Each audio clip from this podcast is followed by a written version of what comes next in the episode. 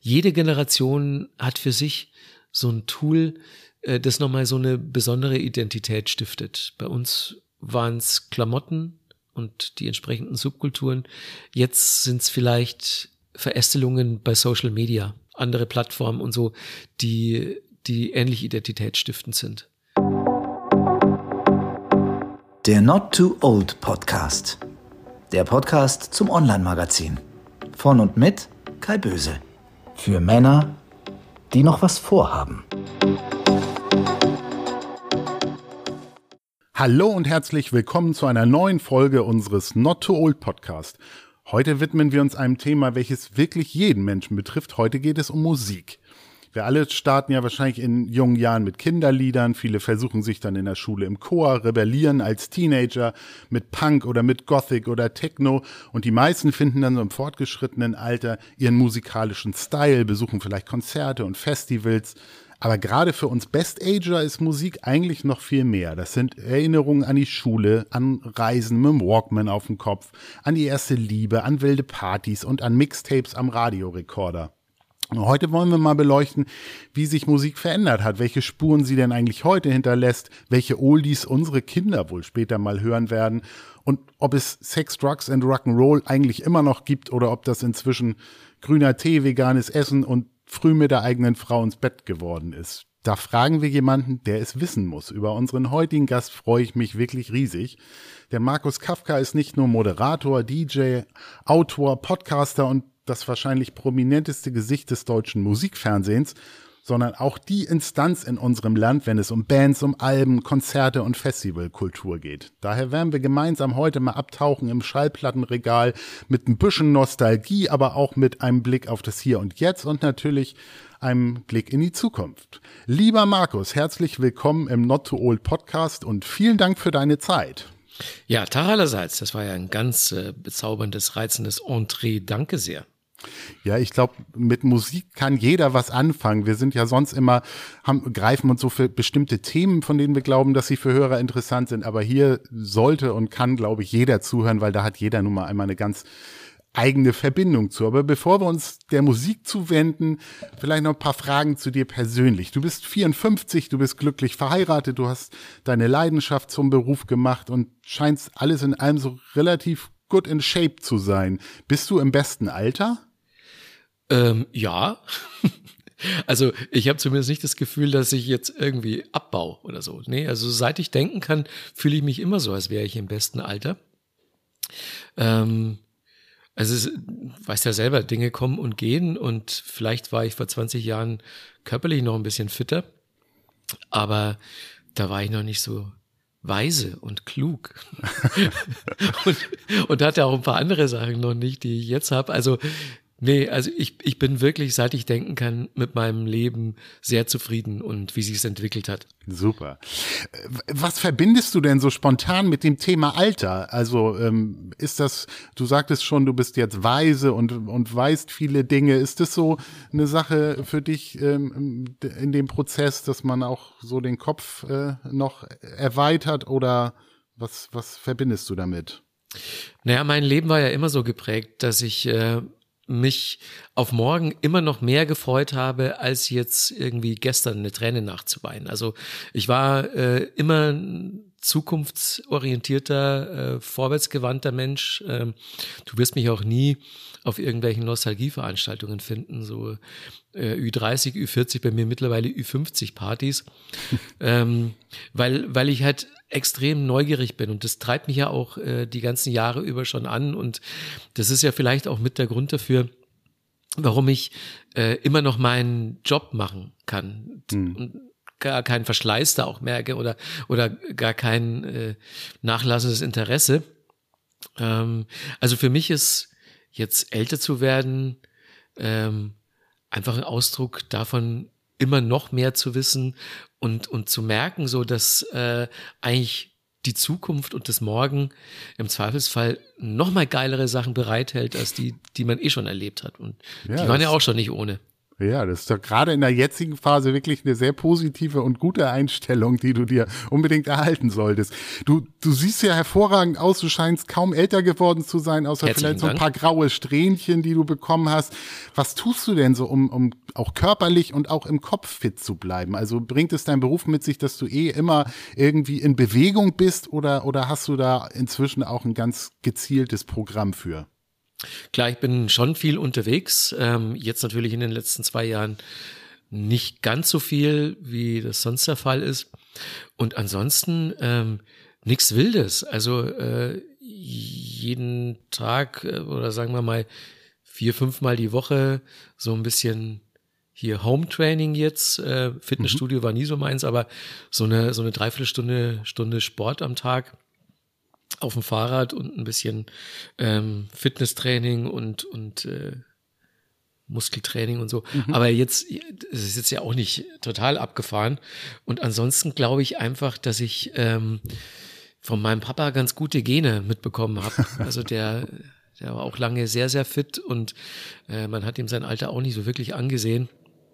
Und äh, toi, toi, toi, vielleicht bleibt es ja noch so eine Weile oder ich, ich habe das Pech, dass von einem auf den anderen Tag es wirklich so ist, dass ich dann halt äh, so aussehe, wie, wie es in meinem Ausweis steht. Also jetzt, jetzt, ich bin 54 und, und sehe, bilde ich mir ein aus wie 52 und es ist ein Riesenburner. Also du fühlst dich so, wie du, wie du auch alt bist. Das ist doch aber, äh, ist auch schön. Also man muss ja da auch nicht sich jünger machen, als man ist. Das ist ja nicht wie damals mit dem Schülerausweis. Ja, genau. Nee, also ich, ich habe auch wirklich so null Probleme mit, mit dem Älterwerden an sich, weil ich, ähm, wie gesagt, ich entdecke ja ständig schöne neue Sachen für mich und äh, man entdeckt da natürlich mit fortschreitendem Alter andere Dinge, die dann mhm. aber halt nicht nicht uncool sind. Deswegen, also ich mache ja jetzt ähm, mit Nordic Walking habe ich noch nicht angefangen. Nichts gegen Nordic Walking, aber alles zu seiner Zeit, ne? Ja, das kommt vielleicht noch, die Phase. Mhm. Ähm, du wirst ja immer und überall angekündigt, so als der Mr. Music. Ehrt dich das irgendwie so betitelt zu werden? Also, dass die Leute dich wirklich so als Musikinstanz irgendwie unseres Landes sehen und wahrnehmen? Ja, total. Also als ich äh, mit 10, 11 das erste Mal vom Radio saß und da Tapes mitgeschnitten habe, da war mir schon klar, dass, dass Musik immer eine Bedeutung in meinem Leben spielen wird und dass es dann auch so relativ konsequent äh, mein Beruf geworden ist. Ähm, das war dann der nächste Schritt, aber dass ich diesen Beruf jetzt schon so lange machen darf und, und dass ich dann äh, auch so viele Leute erreicht habe, ähm, einfach so mit meinem Hobby. Ne? Das mhm. ist, es ist ja wirklich so, dass ich ähm, meine großen Leidenschaft zum, zum Beruf machen konnte. Und im Prinzip mache ich ja, das würde ich ja auch sowieso machen. Ich, ja. ich würde es ich würd's auch machen, ohne dass mir jemand Geld dafür gibt. Ja. Teilweise waren meine Jobs so geil, dass ich noch dafür gezahlt hätte. Ja. Ähm, aber irgendwie hat es mir jetzt seit äh, über 30 Jahren die Miete finanziert. Von daher, es ist ein Riesenprivileg, ein Riesengeschenk. Und äh, ich denke es mir immer wieder so, wenn ich so äh, zwei, drei Tage dann äh, immer unterwegs bin, ähm, auf den diversen Streaming-Plattformen oder, oder die Promos durchhöre, die mir geschickt werden oder einfach so ähm, mich durchs Netz wühle, was es denn so Neues gibt auf allen möglichen Plattformen, dann denke ich mir, das ist so geil, was ich gerade mache, neue Musik entdecken und mhm. es ist echt mein Beruf. Ich kann es manchmal immer noch nicht fassen. Ja, ja, stimmt. Also um den dich sicherlich auch viele beneiden. Ähm, zur Vorbereitung unseres Gesprächs habe ich viele Interviews mit dir angehört, auch paar Sachen gelesen und eigentlich wollen die Leute immer von dir wissen, welche Stars du schon getroffen hast, ob Lemmy wirklich so ein netter Kerl ist oder wie es backstage abgeht. Das ist ja eigentlich auch so ein bisschen Nostalgie. Sind natürlich auch bockstarke Geschichten, die du da irgendwie erzählen kannst, aber Hättest du nicht auch manchmal Lust, irgendwie über ganz andere Sachen zu sprechen? Über Fußball, über Wein, über Berlin, über die Liebe oder über deinen alten Porsche? Also äh, so, oder ist es dann doch wieder immer die Musik, zu der du auch dann zurückkommen möchtest? Ja, das ist ja auch äh, im Großen und Ganzen der Grund, warum sich Leute mit mir unterhalten. Das ist schon, das ist schon ganz wunderbar. Und all die anderen Sachen, die du jetzt genannt hast, das kommt hin und wieder auch mal zur Sprache alles, aber das sind natürlich auch ähm, Themen, die ich ja im, in meinem Freundes- und Bekanntenkreis auch verhandeln kann. Ähm, die, die muss ich jetzt auch nicht notwendigerweise nach außen tragen. Wenn mich jemand explizit danach fragt, klar, es, es gibt auch bis heute kaum eine Frage, ähm, egal aus welchem Bereich, die ich noch nicht beantwortet hätte. Also ich habe da auch mhm. überhaupt keine Berührungsängste. Bin auch jetzt niemand, der so vollkommen äh, militant sein Privatleben vom beruflichen trennt, weil er auch so mein Job, der hat sich ja immer auch schon ein bisschen darüber definiert, dass ich ähm, die Präsentation, alles, was ich erzähle, dass es sehr, sehr persönlich ist. Ähm, und, und sehr, sehr autobiografisch. Von daher wäre es jetzt auch Quatsch, ähm, das irgendwie zu trennen. Also das, mhm. die Art und Weise, wie ich äh, Musik konsumiere, die ist ja auch, die ist ja auch nicht businessmäßig. Ne? Ich bin mhm. jetzt auch nicht äh, bei einer Plattenfirma angestellt auf der Suche nach dem nächsten großen Hit, sondern mhm. ich kann vollkommen subjektiv an die Sache herangehen. Ich empfehle die Sachen, die ich gut finde und äh, ich nehme mir auch raus zu sagen, was ich nicht gut finde. Und ähm, das ist einfach auch sehr, sehr persönlich. Von daher mhm. äh, hängt es auch alles zusammen mit meinem, mit meinem normalen Leben. Mhm. Ich hatte ja den, den, alten Porsche angesprochen, nicht ohne Grund. Du fährst einen alten Porsche. Ähm, hörst du dabei auch immer Musik oder äh, hörst du auch manchmal nur dem Motor zu, wenn du dann durch die Hauptstadt cruist? Äh, in wirklich 90 Prozent der Fälle höre ich nur den Motor. Okay. Der, der ist auch so laut, dass es gar nicht viel bringt, da im Auto noch Musik anzumachen.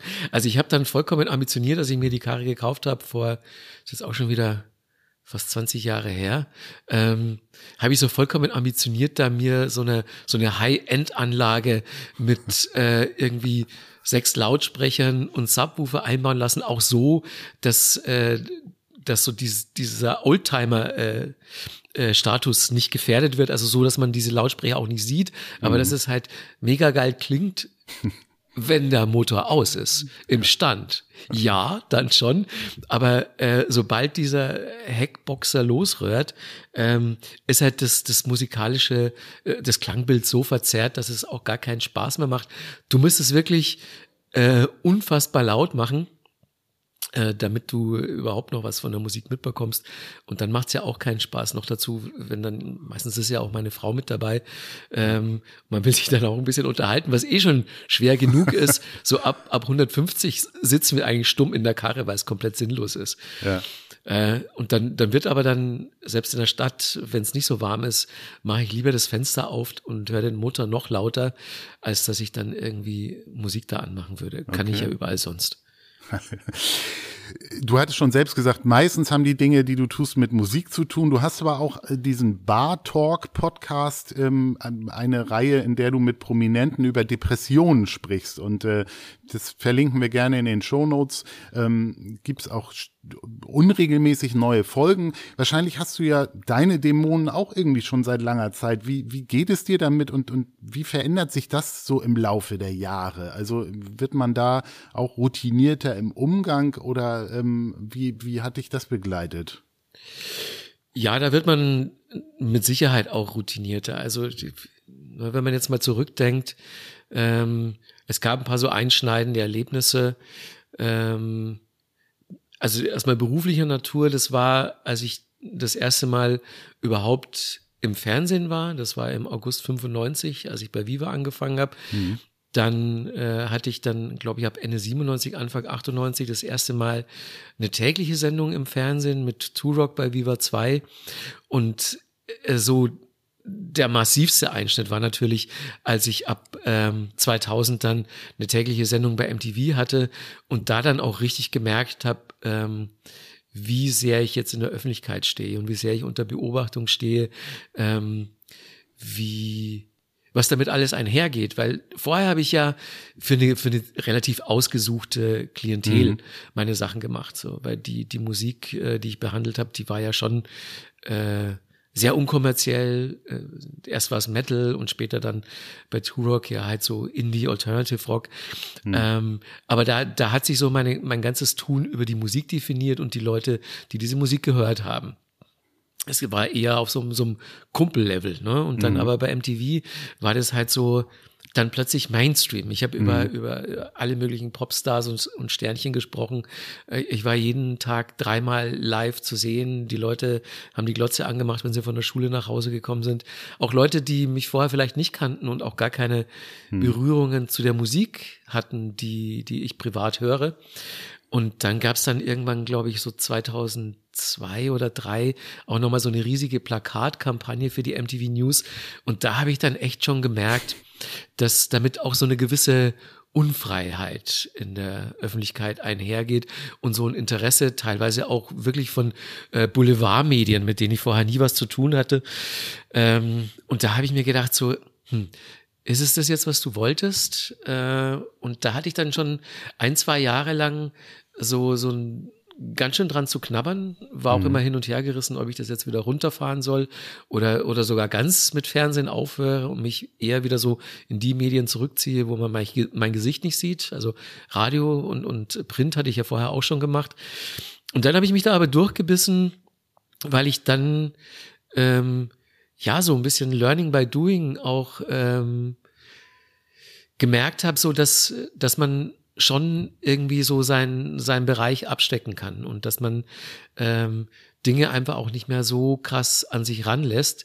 Hm. Und ich, ich, muss ehrlich sagen, ich, ich, bin heilfroh in der Rückschau, dass es damals äh, Social Media noch nicht in der Form gab, wie ja. das heute der Fall ist, weil sonst hätte ich mich natürlich mit der Öffentlichkeit nochmal auf eine ganz andere Art und Weise auseinandersetzen müssen. Und da bin ich mir jetzt nicht so sicher, ähm, mhm. ob ich das hinbekommen hätte, weil ich ich bin, das klingt jetzt ein bisschen paradox, aber ich bin eigentlich ein sehr zurückgezogenes, scheues Kerlchen. Also ich, wenn ich, wenn ich von irgendwas Ahnung habe, dann rede ich da schon gern drüber. Das war auch in der Schule schon so. Und äh, es war jetzt nicht, dass ich immer so äh, mucksmäuschen still in der letzten Bank so nerdmäßig mhm. äh, versauert wäre. Aber ich war jetzt nie so wirklich, ähm, hatte nie so eine Profilneurose mhm. oder irgendwie Narzissmus in irgendeinem Anflug. Ähm, und dass ich äh, Moderator im Fernsehen geworden bin, das hinge auch nicht damit zusammen, dass ich unbedingt ins Fernsehen wollte, weil ich mir denke, mhm. ich bin so ein geiler Typ, ähm, sondern weil irgendjemand mal sich gedacht hat, Moment mal, der könnte ja das, was er hier gerade in, in Texten niederschreibt oder im Radio erzählt, könnte der ja auch im Fernsehen erzählen. Mhm. Und so kam das überhaupt alles, alles zustande. Und ich musste mich dann halt so nach und nach an eine immer größer werdende Öffentlichkeit gewöhnen. Und habe das dann aber hinbekommen und äh, bin jetzt aber auch so in Zeiten von Social Media ganz froh, dass ich nicht mehr eine tägliche Sendung im, im Mainstream-Fernsehen habe, mhm. ganz ehrlich. Ja, wahrscheinlich hat das zeitlich alles gerade für dich so ganz genau gepasst mit der Entwicklung, ne? Ja, das Gefühl habe ich auch. Also so jetzt mal in Hinblick auf, auf meine Persönlichkeitsstruktur, wie ich mit Öffentlichkeit umgehe, wie ich mein Privatleben bewahren will und wie ich auch generell mit Kritik, vor allen Dingen äh, unsachlicher Kritik umgehe, bin ich schon sehr froh, dass ich jetzt auf dem Level bin. Ähm, da kann mir das alles gepflegt am Arsch vorbeigehen. Sehr gut. Ähm, wie, wie wichtig sind denn für dich Männerfreundschaften? Hast du so ein, so ein Best Buddy, so einen besten Kumpel, äh, den du schon auch vielleicht von, aus frühen Jahren so, so mit, mitziehst? Oder ähm, hast du dich in der Hauptstadt dann nochmal neu ausgerichtet? Das ist ja auch so eine Sache, dass so viele auch ähm, ältere Kerle dann so ihre, ihre Clique haben oder ihre Jungs so. Ist das bei dir auch so? Naja, bei mir war es eben erstmal schwierig, weil ich ja echt zigmal umgezogen bin. Also mhm. so, wenn ich mir jetzt mal so meinen Zickzackkurs der letzten 30 plus Jahre angucke, dann ging es ja erstmal aus meinem Dörfchen Manching zum Studieren nach Nürnberg. Von Nürnberg ging es dann erstmal nach Dortmund. Da habe ich dann als Redakteur für eine Metal-Zeitung gearbeitet, äh, relativ kurz. Äh, die hat dann pleite gemacht. Dann ging ich erstmal so zur Neufindung und Neuorientierung für ein Dreivierteljahr nach Berlin. Hab da gar nichts gemacht. Von Berlin ging es dann nach München. Da habe ich dann als Redakteur bei Metal Hammer gearbeitet. Von München ging es dann nach Köln zu Viva und Viva 2. Von Viva 2 ging es wieder zurück nach München.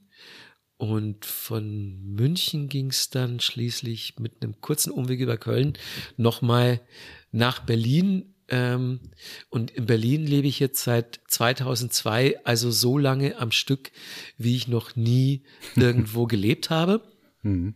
Ähm, auch nicht in meinem Elternhaus, weil da bin ich ja mit 19 weg. Mhm. Ähm, Und was Freundschaften angeht, das ist natürlich so, dass die schon sehr drunter gelitten haben, ähm, dass ich halt alle paar Jahre umgezogen bin. Und äh, ich habe jetzt noch äh, einen Freund, eigentlich so aus, aus Kindheits- und Schultagen in, in meinem Heimatort. Den sehe ich aber halt naturgemäß mhm. sehr, sehr selten. Aber wenn wir uns dann sehen, dann ist es halt immer noch sehr, sehr warm und sehr vertraut. Und ansonsten habe ich halt meinen BFF, den kenne ich, ähm, naja, im Prinzip seit Viva-Zeiten. Da hatten wir aber nicht so viel Kontakt. Da war er Autor und ich eben Moderator. Und dann sind wir aber beide zur relativ gleichen Zeit von äh, Viva in Köln zu MTV nach München gewechselt. Und da bin ich dann Umstände halber erstmal zu ihm gezogen, so wie G-mäßig. Und seitdem sind wir halt äh, BFFs und äh, wir haben lange auch in Berlin zusammen gewohnt. Jetzt wohnt er in München, ist aber noch sehr oft in Berlin beruflich und den kenne ich jetzt seit 20 Jahren und meine beste Freundin, die kenne ich tatsächlich schon äh, seit Studienzeiten, also seit mhm. Ende der 80er und bei der ist halt das total coole, dass wir äh, wirklich eher zufällig jetzt im gleichen Haus in Berlin wohnen, auch schon seit seit äh, ja im Prinzip seit ich hier wohne. Ah, okay. Ja, und deswegen, also das ist natürlich ein großes Glück, so äh, zwei beste Freunde über 20 beziehungsweise 30 Jahre zu kennen und mit einer davon auch noch so Tür an Tür zu wohnen. Ja, und ansonsten habe ich äh, verstreut durch Deutschland überall noch so ähm, Freundschaften, die eigentlich so, ja, muss man nur so schnippen und dann sind die wieder angeschaltet, wenn man sich da mal sieht. Ja. Aber äh, ist natürlich jetzt mein Lebensmittelpunkt ist Berlin und da habe ich einen äh, sehr, sehr äh, guten Freundeskreis. So, es sind halt so zehn Leute ähm, ungefähr. Äh, ein paar, die meine Frau sozusagen mitgebracht hat und ein paar, die ich noch beruflich kenne oder DJs natürlich auch, ein paar Musiker. Ja, mhm. aber das, das hat sich jetzt so, so eingespielt. Ähm, wahrscheinlich werden jetzt nicht mehr so irre viele dazukommen. Weiß man ja, dass dann irgendwann ja, wenn, dann, wenn man den Beruf nicht wechselt, so oder, oder irgendwas sich groß verändert im Leben, dann bleibt der Freundeskreis in der Form ja auch dann mal mhm. längere Zeit bestehen. Glaubst du denn, dass ihr auch zusammen jetzt in Berlin alt werdet oder hat das damit zu tun, dass du eben auch doch ein ja, musikaffiner Medienmensch irgendwie bist oder zieht sich zurück in die Provinz. Es gibt ja doch auch irgendwann so viele, die sagen, ja, dieses Großstadt und kein Parkplatz vor der Tür und alles laut und irgendwie so diese Landflucht auch bei, bei älteren Menschen. Also ähm, hat, hast du da schon mal drüber nachgedacht oder ist was anderes als Berlin für dich langfristig eigentlich gar keine Option? Also ich kann mir nicht vorstellen, dass ich jetzt nochmal zurück nach Bayern aufs Land gehe, aber ich könnte mir unter Umständen schon vorstellen, in Berlin, sagen wir mal so, in einen der äußeren Bezirke mhm. zu ziehen. Ähm, ich weiß jetzt nicht, ob ich schon ein Fall für Brandenburg oder die Uckermark bin, wie, so, wie so viele, äh, die diese, diese Völkerwanderung hier äh, unternommen haben.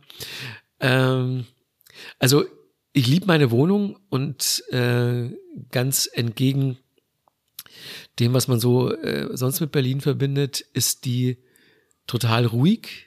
Ähm, die, ich, ich wohne mitten in Kreuzberg, aber das, das Gute ist, dass ich halt, äh, das sind so alte Industriehöfe und ich wohne sozusagen äh, im mittleren von fünf Höfen, also relativ weit mhm. entfernt von den jeweiligen äh, Straßen, die dann vorne und hinten vorbeigehen. Außerdem bin ich relativ nah äh, am Grünen und am Wasser, was es ja hier in Kreuzberg durchaus auch gibt. Und die Wohnung selbst und, und dieses Haus selbst, äh, ich lieb's halt hier. Meine Frau und ich, wir lieben es hier und deswegen bleibt ihr noch ist, ein bisschen. Bleiben wir auf jeden Fall noch ein bisschen. Und äh, ich mein, sie arbeitet auch äh, in einer Agentur, die in Berlin äh, Mitte sitzt. Also äh, gut, jetzt ist natürlich auch schon seit zwei Jahren eher Homeoffice angesagt, aber wenn der Betrieb mal wieder normal ist, dann ähm, macht es auch gar keinen Sinn, dass wir jetzt irgendwie eine Stunde rausziehen oder so. Ja, ja.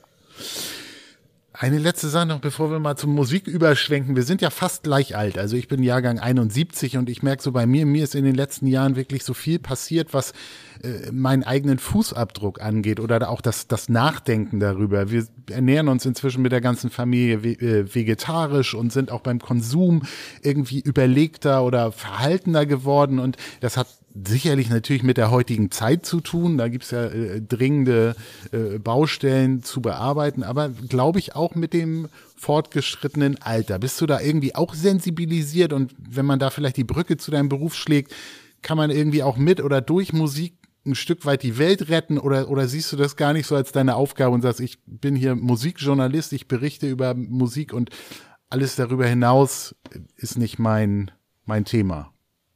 Ach, das geht schon alles Hand in Hand. Also, weil äh, Musik und Kunst generell ja auch, äh, naja, die Persönlichkeit eines Menschen und die Dinge, die ihm wichtig sind, äh, zum Ausdruck bringt. Also dann setzt man sich ja ganz automatisch auch mit den Personen auseinander, die hinter dieser Kunst stecken.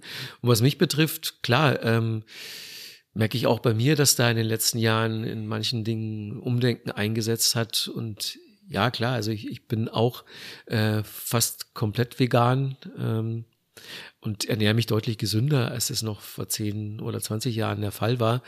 Und ähm, achte auch bei, bei ganz vielen anderen Dingen auf Nachhaltigkeit und so. Und aber ich merke natürlich schon auch, dass das alles Dinge sind, die ich mir privilegiert, wie ich bin, auch leisten kann.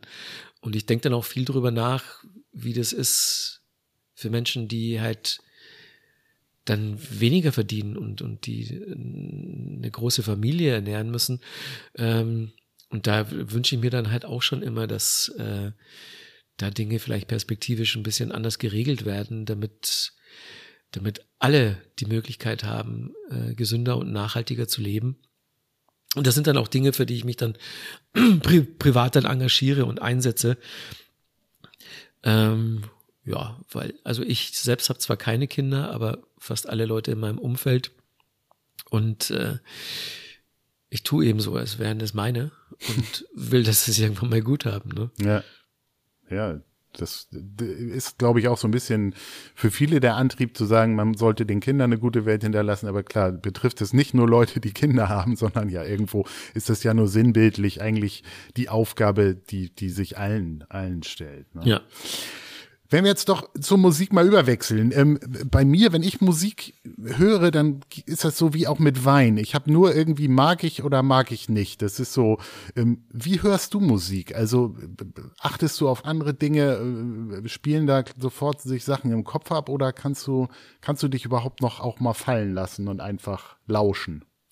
Das geht auf jeden Fall immer noch. Also bei Musik gibt's seit jeher eigentlich nur ein Kriterium für mich und das ist, berührt sie mich oder berührt sie mich nicht?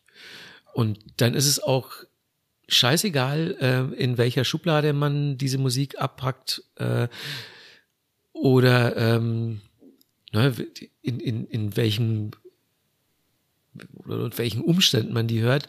Ähm, es ist einfach für mich immer das Hauptkriterium gewesen. Und deswegen habe ich auch ein relativ breit aufgestellten Musikgeschmack. Also da ist ja, da ist ja fast alles dabei, bis auf Schlager natürlich und, und Jazz, den ich nicht verstehe und ja, Klassik jetzt höre ich jetzt auch nicht so irre viel. Aber äh, ansonsten. Was mit Country? Mh, mm, also so Country, Country auch relativ selten, aber so die, die, die herausragenden Vertreter der Zunft, also okay. Johnny Cash oder Hank Williams ähm, oder Artverwandt, das ist, es gibt jetzt auch viel so, so Neo-Country, Indie-Country, das, mhm. das geht schon mal. Okay. Aber das ist jetzt äh, eher so am Rande. Ja. Aber ansonsten, ich meine, man muss natürlich schon unterscheiden, ähm, wenn ich jetzt mal meine regelmäßigen Jobs kurz betrachte, ich habe eine wöchentliche Radiosendung bei Ego FM. Das ist ein Sender, der in der Musikgestaltung eher alternativ ist. Mhm. Ähm, da läuft viel Indie-Rock, Indie-Pop, aber auch äh, Neo-Soul, äh, Hip-Hop, ähm, ja, also so in dem, in dem Fahrwasser bewegt sich das Ganze. Und da mache ich eben eine wöchentliche Sendung, in der laufen 24 Songs, die ich selbst kuratiere mhm. und ähm, da ist die Auswahl, naja, fast 100% deckungsgleich äh, mit dem, was ich zu Hause höre. Ähm, allerdings so mit der Einschränkung, dass ich da auch Sachen empfehle, weil ich weiß, dass äh, die, der Großteil der Hörer die vielleicht gut findet und das sind dann aber so Songs, die, die höre ich so ein, zwei Mal, finde die ganz nett, aber die machen jetzt nicht so irre viel mit mir. Ähm, dann die zweite regelmäßige Sendung, die ich habe, ist Update Deluxe, also äh, meine, meine Sendung bei Deluxe Music, also Musikfernsehen. Und die ist natürlich äh, total kommerziell ausgerichtet. Da geht es dann einfach darum, so die, die wichtigsten neuen Videos der Woche von den bekanntesten Vertretern mit eben entsprechenden Kommentaren zu präsentieren. Ähm, da sind dann natürlich schon Sachen dabei, die ich privat nicht höre. Mhm. Und wenn ich sie höre, dann aus, naja, also schon, das ist berufliches Interesse gepaart mit, ähm, na dann schon Interesse auch für die, für die Person. Also wenn ich, wenn ich meine Moderationen dann ähm, mache, dann, dann versuche ich halt immer eine gute Geschichte zu erzählen und ähm, jetzt nicht so irre viel über die Musik zu reden. Also ich rede dann lieber über das Video oder über den Menschen, der dahinter steckt. Weil, ähm, wenn die Leute, die mich jetzt eine Weile kennen, die, die würden mir auch nicht abnehmen, wenn ich jetzt, keine Ahnung, ähm, das neue Video von Shireen David abfeiere. Mhm. Also ich habe wahnsinns Respekt vor ihr als Person und äh, ich finde ich finde auch faszinierend, gerade wie sich so Female Rap in, in Deutschland entwickelt hat. Und das sind alles Sachen, die, die habe ich unter genauer Beobachtung, finde ich auch total spannend. Aber in dem Moment ähm, wenn ich dann, wenn ich dann so tue, als, als würde mich das musikalisch berühren und wäre so mein Ein und Alles und ich würde rauf und runter irgendwie Deutschrap hören, äh, mache ich mich auch unglaubwürdig und äh, so die, diese Authentizität, die ist ja auch ähm, das, was Musst ich mir erhalten, ne? ja. in jedem Fall erhalten möchte in meinem, meinem Job. Wie viel Musik hörst du denn jeden Tag? Also ist es, ich meine, wenn du das beruflich machst, ähm, andere haben so einen Acht-Stunden-Tag, ähm, du musst ja doch schon viel auch konsumieren. Nutzt du eigentlich auch noch Schallplatten oder bist du auch 100 Prozent in der Streaming-Welt? Also wie, wie ist so dein, deine Arbeit? Wo informierst du dich über Neuheiten? Du hast schon gesagt, du surfst so durchs Netz. Das waren jetzt drei Fragen auf einmal, aber ähm, vielleicht kannst du das mal so umreißen, was eigentlich so der berufliche Teil der, des Musikbusiness äh, für dich so ist? Also im, im Konsum? Ähm, ja, wenn ich das immer so überschlage, dann höre ich schon äh, jeden Tag so zwei bis drei Stunden bewusst Musik. Mhm. Ähm, weil ich ja ständig damit beschäftigt bin, entweder neue Songs für meine Radiosendung zu finden, die zu kuratieren oder neue Musikvideos zu gucken, um, um die Sendung bei Deluxe zu machen. Ähm, da, da geht schon mal viel Zeit ins Land, weil man sich ja einen möglichst umfassenden äh, Überblick verschaffen möchte. Das ist ja auch, das ist ja auch so dieser Nerd-Antrieb, den ich immer schon habe. Ich will halt, wenn es geht, Sachen vor allen anderen entdecken.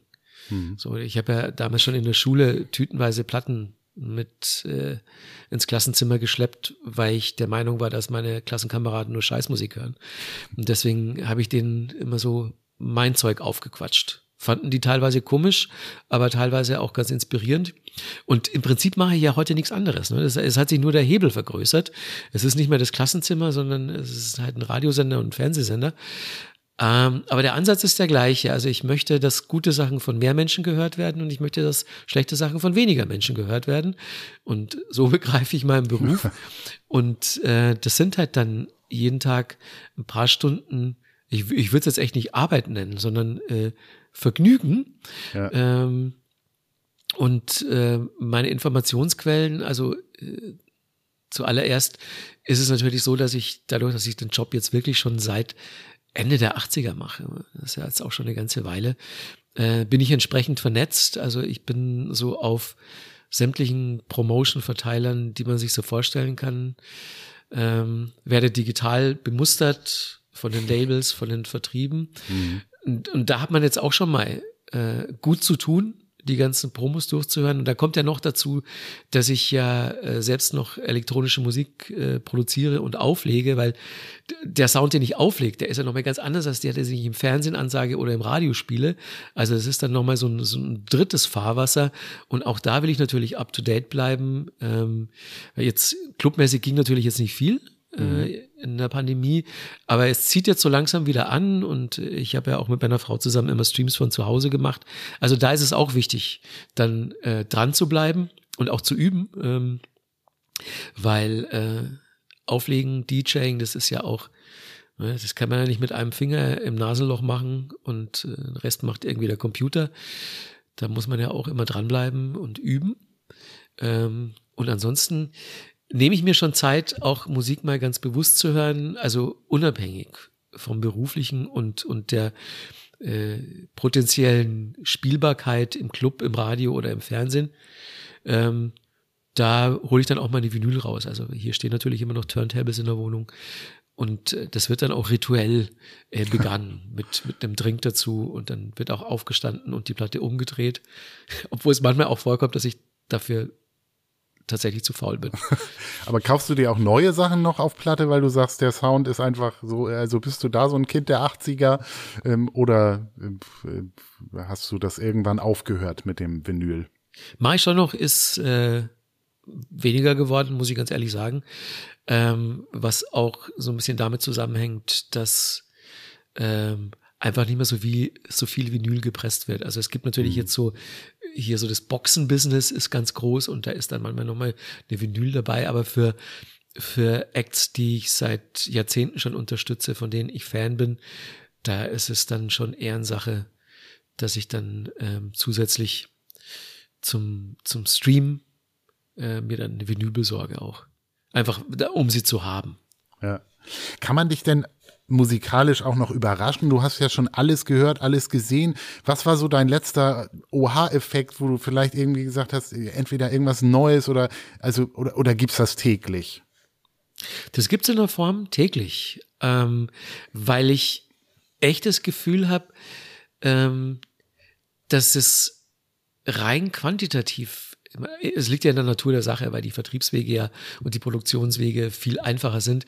Aber es gibt einfach viel mehr geiles Zeug zu entdecken als noch vor fünf oder zehn oder zwanzig oder 30 Jahren gar. Aber so, da, da war ja, da war es ja relativ äh, umständlich und kompliziert, Musik rauszubringen. Mhm. Jetzt ist es ja ein total demokratisierter und digitalisierter Prozess und natürlich kommt rein quantitativ auch mehr Scheiße raus. Ähm, da, da muss man sich halt die Zeit nehmen, dann die Spreu vom Weizen zu trennen.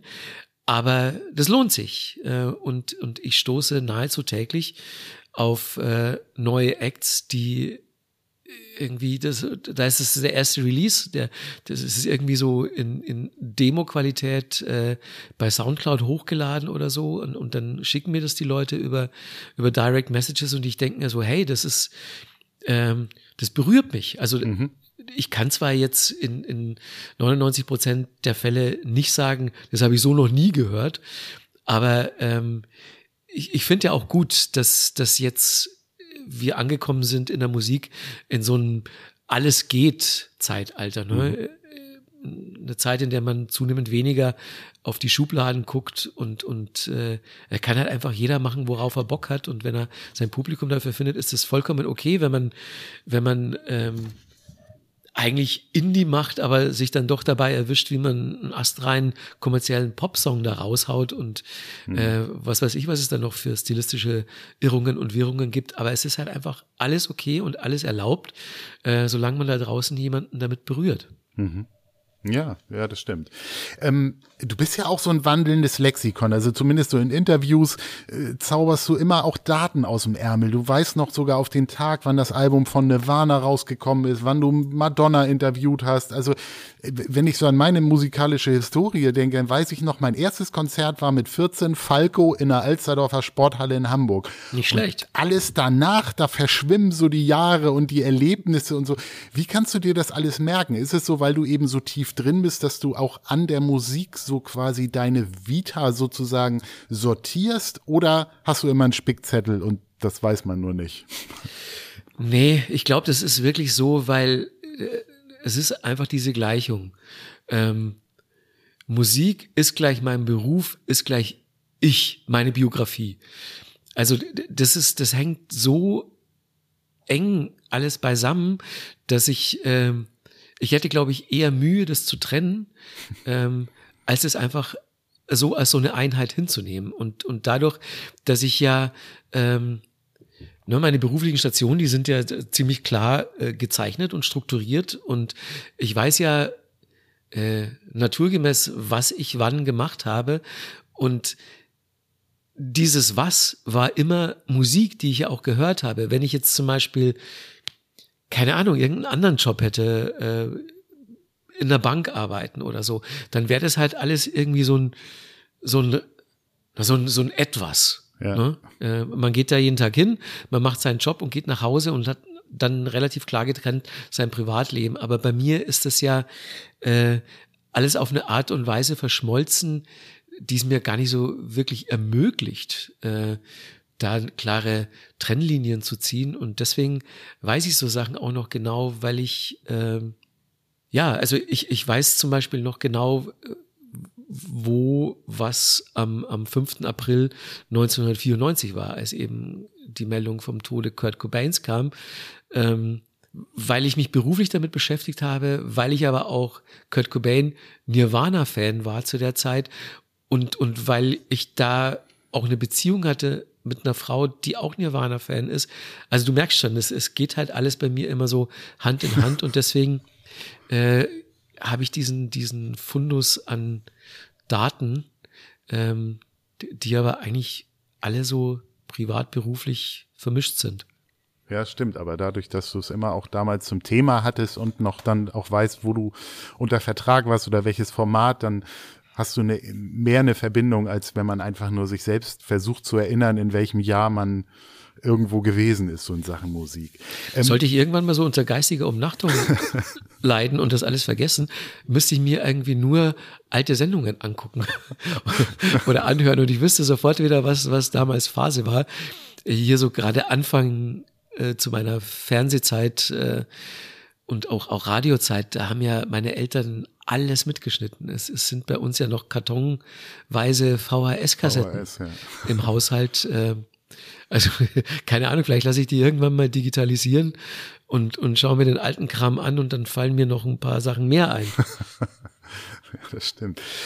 Ähm, jetzt so den Dreh zum Alter. Vor, vor einiger Zeit habe ich mal beim Fernsehauftritt, glaube ich, Marius Müller-Westernhagen gesehen, der so in enger Lederhose mit dem Hintern in die Kamera gewackelt hat und das war irgendwie gar nicht so richtig cool. Und ich war aber auch beim, beim Depeche Mode Konzert vor zwei Jahren und wenn dann Dave Gahan mit freiem Oberkörper da körperbetont über die Bühne fliegt, dann lässt man ihm das irgendwie durchgehen. Also das scheint auch irgendwie so eine Typsache zu sein. Aber findest du, dass Rockstars so wie, keine Ahnung, Billy Idol oder Ozzy Osbourne oder so, sollten die irgendwann mal auch abtreten? Also gibt es für Musiklegenden irgendwie ein Verfallsdatum? Oder sagst du, ey, wenn die Spaß haben und mir Spaß machen, dann äh, können die das äh, äh, quasi auch noch weiter durchziehen. Ja, ich würde eher auf äh, Letzteres plädieren, weil ähm, also so wir, das Publikum, wir sind da ja schon sensibilisiert und in dem Moment, äh, da wir das Gefühl haben, dass da ein Rockstar nicht mehr in Würde altert und sich äh, zum Klops macht, äh, drehen wir uns dann weg. Mhm. Und, und äh, das kommt natürlich in irgendeiner Form auch mal bei den Leuten an. Und wenn es nicht bei denen ankommt, dann habe ich damit auch nichts mehr zu schaffen. Also so, ähm, es gibt natürlich genügend Beispiele für Leute, die den Absprung verpasst haben. Jetzt mal so äh, von außen mhm. äh, beurteilt aus der Ferne. Ähm, es gibt aber auch viele Beispiele dafür, äh, dass man durchaus in Würde altern kann und äh, muss dann wirklich so jeder für sich ausmachen und äh, also es gibt es gibt ein paar Leute, da würde ich jetzt sagen, nee, also wenn die jetzt nochmal auf Tour kommen, dann gehe ich da lieber nicht mehr hin. ähm, und höre dann lieber noch die alten Platten. Aber ansonsten, ähm, was mich persönlich jetzt betrifft, also ich habe halt immer versucht, mir selbst treu zu bleiben und mich nicht zu verstellen. Also äh, gerade jetzt äh, bei Deluxe Music, da ist es ja äh, nicht selten so, dass ich Leute zum Interview da habe, die mal ganz easy meine Kinder sein könnten. Also so, äh, so die, diese ganze super neue Generation an Deutschrappern, die jetzt wirklich so Ende 10, Anfang 20 sind. Ne, und und ähm, trotzdem habe ich aber nicht das Gefühl, dass die mich als einen alten Onkel erachten und ich habe auch nicht das Gefühl, dass ich sie so als, als äh, junge Hüpfer erachte, die nicht mhm. wissen, was Phase ist. Äh, man begegnet sich da immer mit maximalen Respekt gegenseitigen. Und ähm, ich tue nicht so, als wäre ich 19 und komme dann plötzlich mit irgendwelchen äh, Jugendausdrücken um die Ecke. Und äh, Sie verstellen sich aber auch nicht, weil sie sich denken, sie haben jetzt hier ein Interview mit einem Herrn im fortgeschrittenen Alter.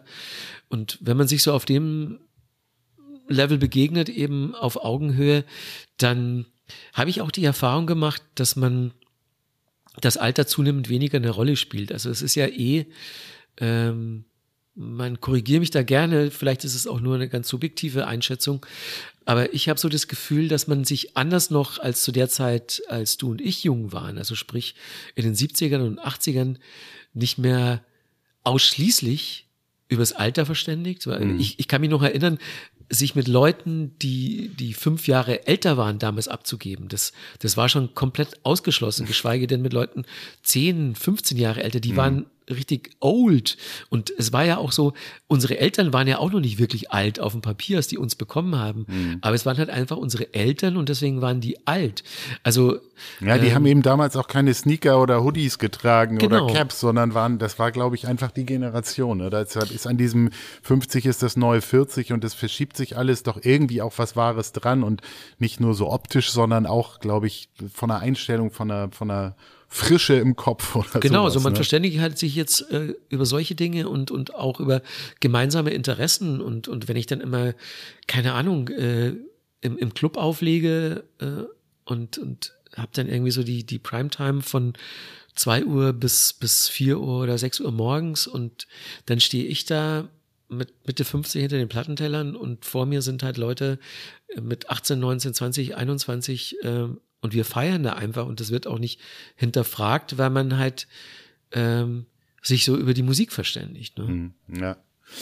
Und ich habe auch den Eindruck, dass da auch aber sich bei Bands was tut. Ich glaube, du begleitest ja einige Bands und schon, ja, ich 25 Jahre, vielleicht jetzt so die Ärzte, äh, übrigens die Band, wo ich glaube ich auf den meisten Konzerten war irgendwie. Und mhm. äh, die wurden ja jetzt auch zur Bundestagswahl oder auch in Sachen Corona auch sehr politisch. Campino macht das auch, der früher eben Dosenbier und Opel äh, äh, rausgebrüllt hat und jetzt doch äh, irgendwie auch, ja, sein, seine Reichweite nutzt, um auch quasi, ähm, ja, seine Meinung da zu verbreiten, was äh, positiv ist, dass man eben, dass die sich ihrer Verantwortung bewusst werden. Das ist ja wahrscheinlich auch so eine Frage des Älterwerdens, dass da einfach mehr Bedeutung auch reinkommt dann, oder? Dass, dass die, die, die Bands dann auch das für sich so nutzen. Ja, man wird natürlich auch mit zunehmendem Alter äh, glaubwürdiger. Also wenn sich jetzt Campino oder die Ärzte hinstellen und was erzählen, dann hat das natürlich Gewicht, anders als es bei denen noch vor 30 Jahren der Fall war oder so. Ähm, aber trotzdem, also ich, ähm, ich habe so Dinge, für die ich mich engagiere und äh, die vertrete ich dann auch öffentlich. Also so, du hast schon eine Sache genannt, äh, hier Suizidprävention und äh, seelische Gesundheit ist eine Sache, ähm, Organspende ist eine andere, Engagement gegen Rechts und so. Das sind alles Dinge, die ich halt äh, privat auch vertrete und deswegen nutze ich dafür auch meine Öffentlichkeit. Aber ansonsten ähm, will ich jetzt nicht für mich ganz von selbst beanspruchen, nur weil ich schon länger im Geschäft bin, mich jetzt zu allem und jedem zu äußern. Ja. Also ähm, falls mich jemand nach einem politischen, nach einer Meinung fragt oder nach einem Rat, kann er gerne haben, aber ähm, ich möchte dir jetzt niemandem überhelfen. Nein, so war das auch nicht gemeint, dass man jetzt zu allem sich auch äußern muss, aber dass es eben vorkommt und dass es ja, glaube ich, auch gut ist, wenn dann quasi ja, die Leute so in ihrer Fanbase vielleicht für bestimmte Sachen dann einfach trommeln. Unbedingt, ja. ich hatte ja eingangs dieses Thema Sex, Drugs und Rock'n'Roll aufgeworfen, so ob das inzwischen irgendwie grüner Tee und äh, veganes Essen geworden ist. Du bist wahrscheinlich immer noch viel Backstage unterwegs. Also äh, stimmt das oder werden immer noch Hotelzimmer äh, zerlegt und das dann vielleicht sogar live auf Twitch übertragen oder ist so diese diese Art der des der Firebean irgendwie dünner geworden? Die ist deutlich dünner geworden, ja. Also die, das gibt's in der Form nicht mehr, weil ähm,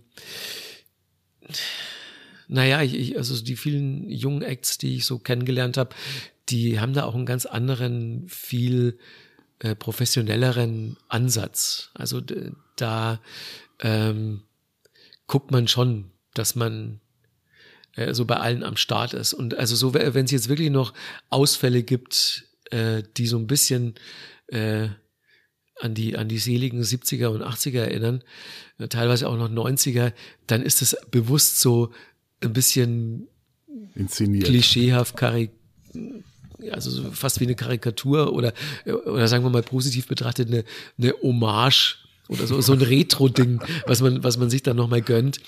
Aber ansonsten, ähm, ja, man muss auch sagen, so dass äh, vieles von dem ja auch nicht unbedingt erstrebenswert ist. Und das war ein Ausdruck der Zeit in, in also gerade halt so die 80er mit, mit Motley Crue und, und die ganzen Hair Metal Bands und, und, und hier so offener Drogenkonsum und so.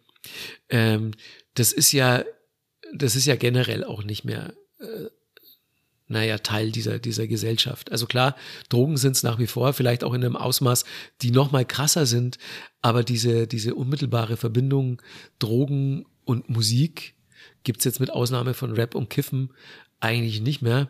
Also Deutschrapper, die lassen es halt zwischendurch nochmal krachen, aber ähm, das, das ist halt auch eine andere Qualität und äh, ja. das sind dann auch Sachen, die ich jetzt auch nicht für unbedingt unterstützenswert erachte. Einige haben sich so konserviert wahrscheinlich von den alten Nasen. Ja, definitiv. Also äh, wenn ich, gut, Lemmy, Gott hab ihn selig, ist er leider auch nicht mehr hinter, unter uns, aber da war ja das wirklich so, dass äh, sein, sein Leibarzt zu ihm gesagt hat, Sie können nicht von heute auf morgen jetzt mit dem Alkohol aufhören, das wird Ihr Körper nicht überstehen. Und deswegen ist er dann er hat er seinen Drink ja nur äh, getauscht von Whisky Cola mit Zucker auf Whisky Cola Light, damit wenigstens nicht mehr so viel Zucker zu, zu sich ja. nimmt. Aber wenn man das dann noch mit, mit Speed, weil er war ganz lange Speed-Junkie, kombiniert, dann ist das halt auch nicht so wirklich gesund. Eine Backstage-Frage muss ich natürlich trotzdem noch loswerden, so mit, mit welcher Band, also wenn du da so dran dich erinnerst, was du alles, wen du schon getroffen hast und so weiter, was ist dir da so richtig äh, positive Erinnerung geblieben und vielleicht auch so eine Geschichte, wo du sagst, boah, da war ich froh, als ich wieder raus war. Gibt es da so irgendwas oder? Na, positiv sind natürlich sämtliche Treffen, die ich ähm, mit Jugendidolen von mir haben durfte. Also sprich äh, Depeche Mode, äh, Nick Cave, ähm, Robert Smith von The Cure, mhm. ähm, Bernard Sumner und Peter Hook von New Order, um jetzt mal so ein paar zu nennen. Mhm. Ich habe schon äh, relativ viele ähm, getroffen, die mich schon so lange begleiten und von denen ich schon so lange Fan bin oder auch so jetzt äh, aus der jüngeren Vergangenheit, äh, vielleicht Oasis, Radiohead, The Worth. Und das sind natürlich alles Sachen, die, die trage ich so wie ein Schatz bei mir. Die, mhm. Also die, sind Treffen, die man auch so nie vergessen wird. Und ähm, negative Erfahrungen habe ich wirklich gar nicht so viele gemacht. Also ja, Bon Jovi hat sich dann so als der Typ rausgestellt, für den ich den aufgrund seiner Musik schon immer gehalten habe. Das hat insofern war das nur ein stimmiges Bild. Ähm, und äh, ja, es gibt äh, natürlich immer wieder mal Interviews, die nicht so ganz astrein über die Bühne gegangen sind. Ja. Aber nee, also ich muss schon sagen, dass, äh, dass ich alles wirklich nochmal exakt so machen würde und ja. nichts bereue. Ähm, und ich habe gestern meiner neunjährigen Tochter erzählt, dass ich mit dir einen Podcast mache, dass du quasi so Musikjournalist bist und mit vielen Leuten sprichst. Und sie wollte, dass ich dich doch frage, ob du Bonnie Tyler schon mal getroffen hast, weil sie ein großer Fan ist und da ein paar Lieder auf ihrer Playlist hat. Das ist und süß. irgendwie äh, hatte sie gesagt, wie, wie die denn so war. Die habe ich für Urzeiten mal getroffen, äh, aber nur bei einer Veranstaltung. Also ich habe jetzt kein Interview mit der gemacht.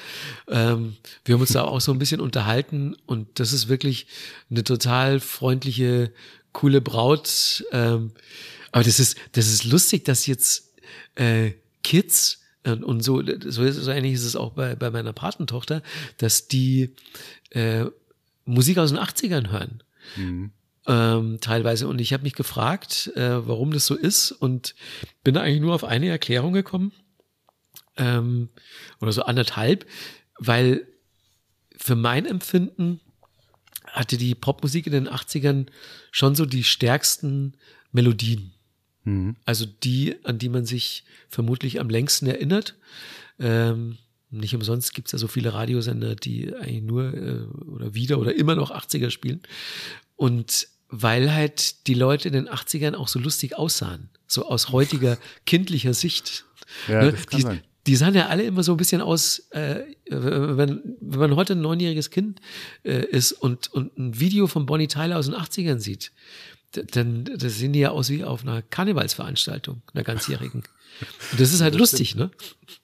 Aber du hast recht, also bei uns war es, glaube ich, auch der Radiosender. Wir hören halt im Auto viel Radio, meistens Hamburg 2 oder 80s 80s. Bei 80s 80s bist du ja Pate von dem Wave-Kanal ja, ja. und äh, Peter Illmann moderiert die Morgenshow. Also ähm, das ist ja auch Balsam für die Seele von uns äh, 70er äh, und 80er Kindern. Und natürlich hat meine Tochter das mitgehört und wenn wir dann in Urlaub fahren, dann läuft die Playlist eben tatsächlich mit auch Johnny Cash oder, oder Dean Martin, also auch so Sachen, Sachen, die man, die nicht zu heftig sind, weil ich sonst auch Punkmusik oder Independent gerne höre, aber das, da haben wir sie noch nicht rangeführt. Aber so ist diese, diese, äh, ist das dann auch übergeschwappt? Die Frage wäre nur tatsächlich, was hören denn unsere Kinder mal als Oldies, wenn die mal alt sind? Hören die dann den 2020 Radiosender mit irgendwie äh, oder den 2000er mit Eminem oder so? Also glaubst du, dass es so diese Oldie Begeisterung, wie sie bei uns jetzt zelebriert wird,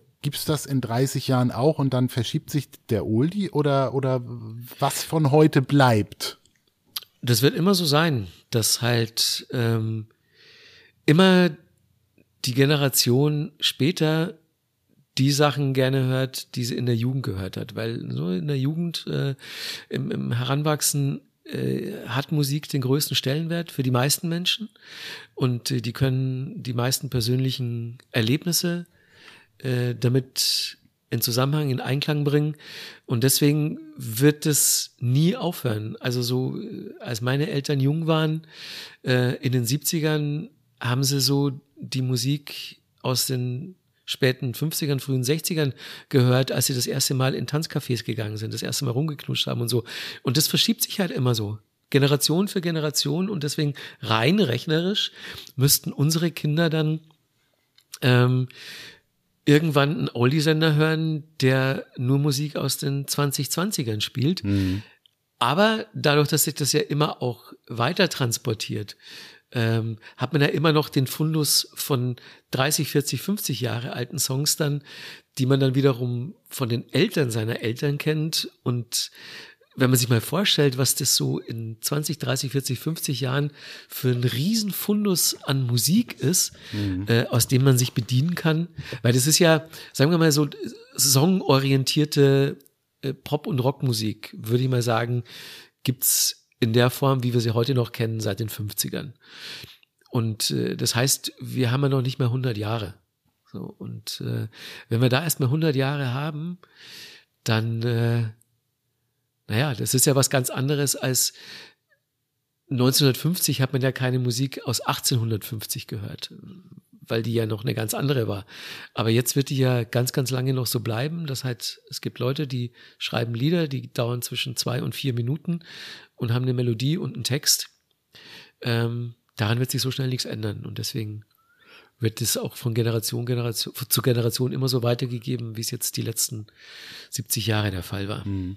Aber glaubst du nicht auch, dass gerade so 80er, 90er auch für uns so wie ich eingangs auch sagte, so eigentlich mehr sind als Musik, weil es eben auch so, es gab diese Jugendkulturen, es gab Punks, es gab Mods, es gab Skaterboys, es gab Scooter, also das war ja nicht nur eine Musikrichtung, sondern auch eine Mode, eine Einstellung und da hat man so den Eindruck, davon ist nicht mehr so viel geblieben bei, bei unseren Kindern, die sich so äh, irgendwo zugehörig fühlen, auch musikalisch. Die sind sehr breit aufgestellt, weil die auch eben an alles irgendwie rankommen und alles ausprobieren können.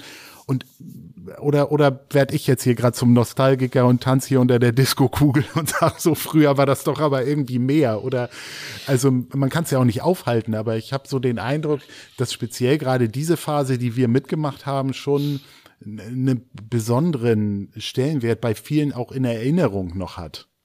Definitiv. Also klar, es gibt weniger Subkulturen, es ist alles weniger klar getrennt, aber dafür gibt es zum Beispiel TikTok. Das ist auch eine Art und Weise, wie dann junge Leute über, über Musik kommunizieren. Da ist dann halt jetzt keine, keine stilistische oder äh, subkulturelle Schublade da, sondern ähm, wie man tanzt und, mhm. und wie man sich dann darüber verständigt. Und das wird dann auch vielleicht in 20 Jahren eine, Rolle spielen, äh, wie man sich an diese Musik erinnert. Also jede Generation hat für sich so ein Tool, äh, das nochmal so eine besondere Identität stiftet. Bei uns waren es Klamotten und die entsprechenden Subkulturen. Jetzt sind es vielleicht Verästelungen bei Social Media, mhm. andere Plattformen und so, die die ähnlich identitätsstiftend sind. Hm.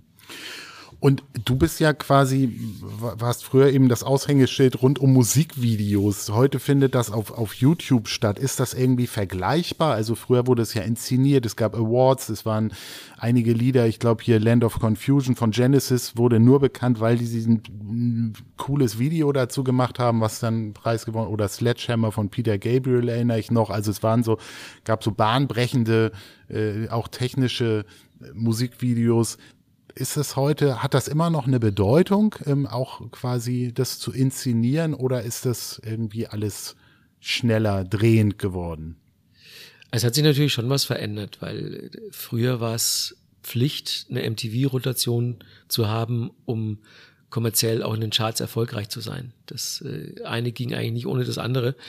Ähm, entsprechend äh, hat man geguckt, dass man ein gutes Video an den Start kriegt. Und dann gab es mal so eine kleine Delle, äh, als YouTube aufkam, auch die Bandbreite größer wurde, viele Leute die Videos dann da geguckt haben, Musikfernsehen zunehmend weniger Musikvideos gespielt hat. Aber seit ein paar Jahren schon hat sich das wieder gewandelt, weil natürlich dann irgendwann auch die Künstlerinnen und Künstler erkannt haben, was Social Media für ein Promo-Tool sein kann. Ne? Wenn, wenn ein Video bei MTV auf Rotation war, irgendwann Anfang der 2000er, da haben halt dann am Tag schon mal 100.000 Leute zugeguckt, ja, aber das ist natürlich gar kein Vergleich mit 20, 30 Millionen Views, die jetzt so ein Videoclip hat. Äh, und, und deswegen hat man da jetzt auch wieder vermehrtes Augenmerk drauf gerichtet, dass die Dinger gut aussehen und ich habe da jetzt auch wirklich äh, so eine Renaissance festgestellt. Die Videos sehen äh, wieder viel besser aus. Ich meine, es ist natürlich jetzt auch deutlich kostengünstiger zu produzieren.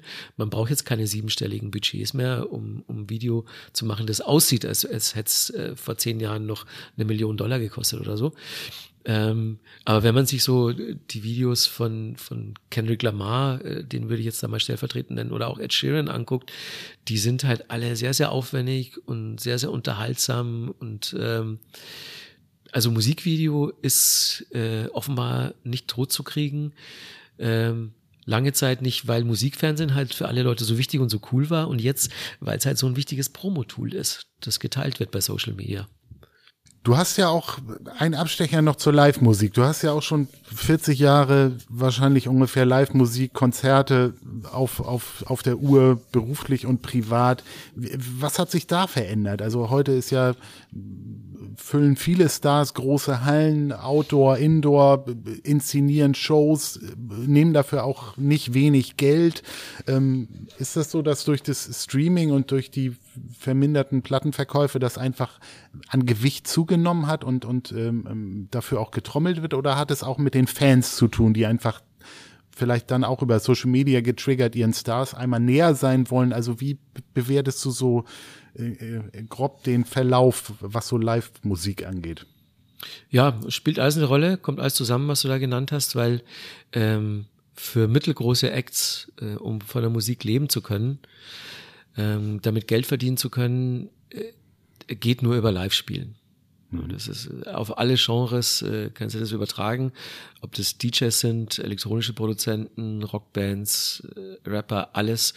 Äh, Geld machst du nur noch mit Live und entsprechend ist da auch so äh, ein Gewicht drauf. Äh, war jetzt auch schwierig die letzten zwei Jahre. Viele Leute hatten wirklich mit äh, finanziellen Problemen jetzt zu kämpfen, weil Streaming halt nicht reicht. Ähm, Streaming ist aber eine Möglichkeit, um die Musik erstmal so unter die Leute zu kriegen und zu promoten.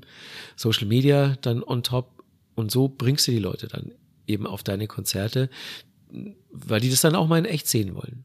Klar, das ist alles eine, eine gut geölte, funktionierende äh, Maschinerie.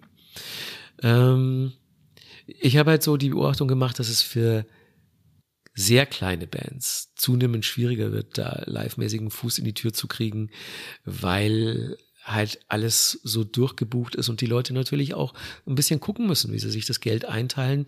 Ähm, viele Leute gehen aus Prinzip nur noch auf Festivals, weil sie da ähm, Value for Money mäßig halt äh, an einem Wochenende 50, 60 Bands sehen und gehen dann nicht mehr so viel auf Konzerte, aber noch sehe ich da jetzt nicht so den großen Backlash. Also so mhm. Tourneen von halbwegs bekannten Bands ähm, sind eigentlich nach wie vor sehr, sehr gut besucht. Und ähm, ne, die Leute wissen ja auch, das ist halt so schon so, so ein einmaliges Erlebnis, so ein Konzert. Ähm, da auch mit, mit äh, Gleichgesinnten in einem Raum zu sein, fünf Meter weg von den Leuten, die man cool findet. Mhm. Und da zahlt man dann schon auch gerne mal ein bisschen mehr. Und äh, man spart sich ja auch Geld für die, für die CDs, die dann nicht mehr kaufen muss. Ne? das stimmt.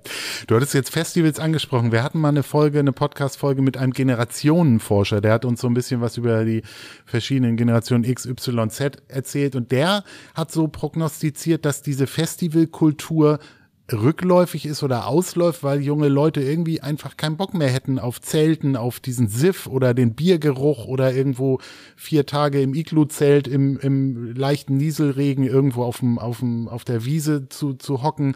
Ähm, würdest du das unterschreiben oder ist das irgendwie, äh, war das eine steile These?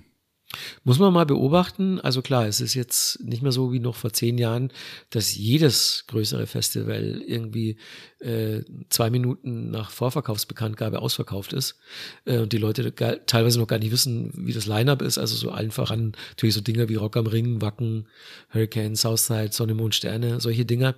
Das ist jetzt alles kein Selbstläufer mehr. Ähm, ich will da aber keine Prognose wagen. Es kann natürlich so sein, dass jetzt einfach eine Zeit lang zu viel da war und dass so eine, so eine, so ein Übersättigungseffekt eingetreten ist. Kann aber auch sein, dass die Leute sagen, ey, ich mache hier einen Rechner auf und habe hier mit einem Mausklick alles, was ich möchte. Ähm, ich spare mir das Geld jetzt, ich spare mir das Gesiffe, unabhängig vom Wetter kann ich jetzt Musik hören. Aber ich glaube, dass Festivalkultur noch lange erhalten bleibt. Und selbst wenn es dann nur noch so ein nicht mehr so ein hyperkommerzielles ähm, Mainstream-Ding ist wie jetzt noch, sondern eher für so eine ausgesuchte Klientel werden sich immer noch genügend Leute finden, die an so einem Wochenende das alles auf sich nehmen, jetzt mal in Anführungszeichen, weil es, halt einfach geil ist und weil es halt anders ist. Schafft ja auch so ein Zusammengehörigkeitsgefühl. Ne? Es ist ja fast schon was Archaisches, dann so in den Schlammpfützen hier baden zu gehen und so. Wo kriegst ja, du sowas heutzutage noch? Genau, und es schafft auch wieder Erlebnisse, die, glaube ich, einfach immer wichtiger auch sind, dass man Dinge hat, an die man sich später auch erinnern kann. Und das sind eben, ja, Sachen, die man auch persönlich und, und äh, live und in Farbe so mitgemacht hat. Ja, das da ist halt so, so, am Ende, klar, du zahlst eine Menge Geld für ein Festival, aber du hast halt dann während dieser paar Tage halt so Money Can't Buy Erlebnisse. Ja. Also wo, wo ist es denn heutzutage in freier Wildbahn noch erlaubt, dass man drei Tage nicht duscht? Allein das ist doch schon mal ein Riesenzugewinn, oder? Ja, das stimmt. Zwei kleine Fragen noch. Guckst du den Super Bowl wegen des Sports oder der Halbzeitshow oder gar nicht nächste Woche? Gar nicht. Nee? Ich, äh, ich nehme dann nur zur Kenntnis, wer dann da in der Halbzeit gespielt hat, weil, also ganz ehrlich, ich interessiere mich null für American okay. Football, kenne mich auch überhaupt nicht aus. Ähm, Habe jetzt mitbekommen, dass äh, Tom Brady dann jetzt seine Karriere beendet hat. Ja. Muss wohl ein Riesending gewesen sein. Ähm, und klar, ich, ich, ich finde es halt lustig, weil ich habe ja auch äh, ein Semester in den USA studiert, äh, in Kalifornien an der UCLA und habe halt gesehen, so wie meine Kommilitonen drauf abgehen und, und was das auch für einen Stellenwert hatte, so äh, hier das Footballteam an der Uni. Ähm, belustigt mich, aber es als Sportgegner ist komplett am Arsch vorbei. Berührt mich nicht, genau. Im Gegensatz zu Fußball. ja, das, das machen wir nochmal in einem separaten Thema. Da haben ja. wir auch in Hamburg äh, äh, ein Tal der Tränen durchschritten, aber jetzt äh, scheint die Sonne wieder am Ende. Ja, oder? Ja. ja, das, mal gucken, was noch so passiert. Und zu guter Letzt, was siehst du das, was du jetzt machst, ähm, Fernsehen, Podcast, Radio und so weiter, dich das bis zur Rente machen oder hast du irgendwie noch was auf der Bucketlist oder dass du sagst, ich will eigentlich noch mal was ganz anderes machen, also nicht so dieses Jodeldiplom-Ding, aber so, so hast du irgendwie noch was, wo du sagst, das reizt mich oder hält dich dein Setup so am, am, am jung und auch ähm, energetisch am Laufen, dass du sagst, nee, ich will überhaupt nichts ändern? Eigentlich möchte ich nichts ändern. Also beruflich, glaube ich, wird sich da auch nicht mehr groß was ändern. Ähm, die Frage ist nur, wie lang mache ich das noch in der Intensität? Äh, verlagern sich dann die Schwerpunkte ein bisschen? Verlege ich mich dann wieder oder, oder verlege ich mich dann generell mehr aufs Schreiben und äh, mache so dieses Daily Business, fahre ich ein bisschen runter. Äh, was ich mir noch gut vorstellen könnte, ist, äh, dass ich vielleicht jetzt noch fünf, sechs Jahre arbeite, in der Hoffnung, dass das auch reicht mhm. und, und dass ich dann ähm, eher so äh, Charity-Sachen für irgendwelche NGOs mache, also so, äh, mhm. naja, Flüchtlingsrettung für die für die Meere, irgendwelche NGO-Geschichten, äh, Plastik einsammeln, sowas. Das könnte ich mir dann so als Hauptzeitvertreib ganz gut vorstellen. Und nebenbei schreibe ich noch ein Buch pro Jahr. So was in der Art. Okay. Das wäre noch so jetzt so ein bisschen Platz für Werbung. Wo, wo bist du jetzt gerade dran? Ich weiß, du hast ja mal ein Buch schon über das Erwachsenwerden geschrieben. Vielleicht jetzt schreibst du mal eins über Erwachsensein oder du hast über die Peschmo geschrieben und bist, glaube ich, auf, auf Lesereise. Also sag mal, wo, was so im Moment deine Projekte sind. Ein paar Sachen haben wir ja schon. Wir verlinken das auch alles. Aber gibt's was, wo du sagst, so das sollten die Hörer noch mitnehmen? Ja, das wäre dann eigentlich schon die Lesetour. Die, die wollte ich ja schon im Herbst 2020 machen, als das Buch rausgekommen ist. Ging ja aus den äh, bekannten Gründen nicht. Und jetzt ist es also endlich soweit. Also im Mai sind es jetzt elf Termine. So die finden auch wirklich statt, oder? Stand jetzt ist, dass die stattfinden und ich bin, ja. ich bin diesmal da auch wirklich ganz zuversichtlich, dass die in irgendeiner Form stattfinden ja. können. Also, dass die ganz abgesagt werden, das halte ich für sehr unwahrscheinlich. Von daher, äh, toi, toi, toi, bin ich happy und äh, bin gerade dabei, auch da so ein buntes Programm dafür zu entwerfen und freue mich wahnsinnig drauf, weil äh, das ist ja eigentlich mit einer der Hauptgründe, warum ich überhaupt Bücher schreibe, damit ich damit auf Lesetour gehen kann, weil mir das so viel Spaß macht. Super. Alles klar. Lieber Markus, ganz herzlichen Dank für die umfangreichen Infos, für deine persönlichen Einblicke. Wir wissen, und das hatten wir auch schon gesagt, Musik ist wirklich sehr individuell, aber für die meisten auch ältere Leute ein Herzensthema. Es ist immer so doof, über ältere Leute zu sprechen, aber man muss der Wahrheit ja auch äh, ins Auge blicken. Also, und daher war es wirklich mir eine große Freude und sehr spannend, von dir mal ein bisschen mehr darüber zu hören. Ich hoffe, dir hat Spaß gemacht. War mir ein großes Vergnügen. Ich habe auch zu danken. Wer jetzt von euch HörerInnen wissen will, welche 15 Songs Markus intensiv geprägt haben, der findet tatsächlich auf Not to Old auch sein Top 15 Mixtape, wo er Bands vorstellt, früher und heute, äh, und zu jeder Song auch die Geschichte erzählt, warum ihn dieser Song berührt hat. Auch das verlinken wir in den Shownotes. Und euch, lieben Hörerinnen, wünsche ich eine schöne Zeit. Auf diesem Kanal gibt es weiterhin spannende Themen für Männer in der zweiten Lebenshälfte. Passt auf euch auf, bleibt gesund, abonniert den Podcast, hinterlasst gerne Bewertung, gebt uns Feedback. Wir melden uns bald mit weiteren spannenden Themen und Gästen und sagen Tschüss. Schließen wir an. In diesem Sinne haben wir wieder was gelernt. Recht herzlichen Dank für die Aufmerksamkeit. Auf Wiederhören.